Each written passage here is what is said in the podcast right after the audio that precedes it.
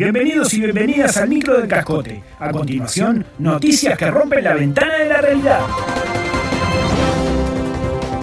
248 cumplieron 79 años tocándose bocina todos los días cuando se cruzan en Millán y Boulevard.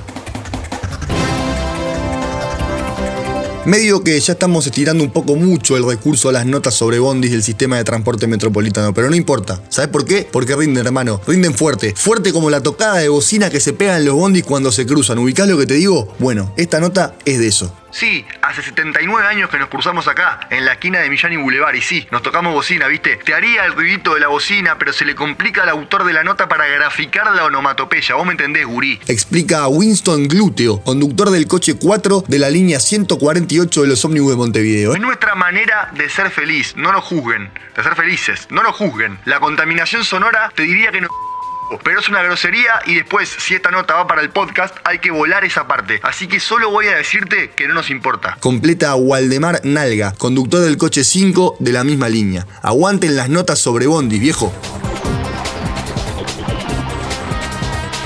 La red social Instagram agregará botón de ojalá que a la vuelta de tu viaje a Europa se caiga el avión. Estamos en temporada alta de que nos refrieguen ese viaje a Europa o a Nueva York e Instagram lo sabe. Es por eso que el gigante de las redes sociales ha decidido agregar una nueva funcionalidad a sus historias, un botón que diga ojalá que a la vuelta de tu viaje a Europa se caiga el avión. En Instagram nos preocupamos por todos, pensamos en el usuario siempre, no importa si es un viajero con más o un muerto de hambre que lo más viajado que hizo en su vida fue tomarse un copsa tapando. Ratificó Marcos Mondial, Chief Button Manager de Meta y aficionado al palo enjabonado. Los humanos sentimos impulsos terribles, inconfesables y no tiene nada de malo. Nuestro objetivo es que te sientas más libre y puedas expresarle a esa persona que no para de subir fotos en playas paradisíacas tu deseo de que padezca una muerte horrenda, agregó.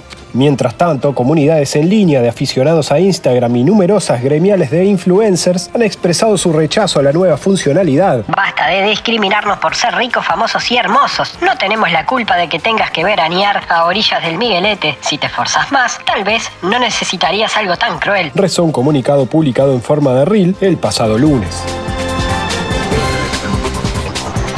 Esto fue todo por hoy, todo por hoy.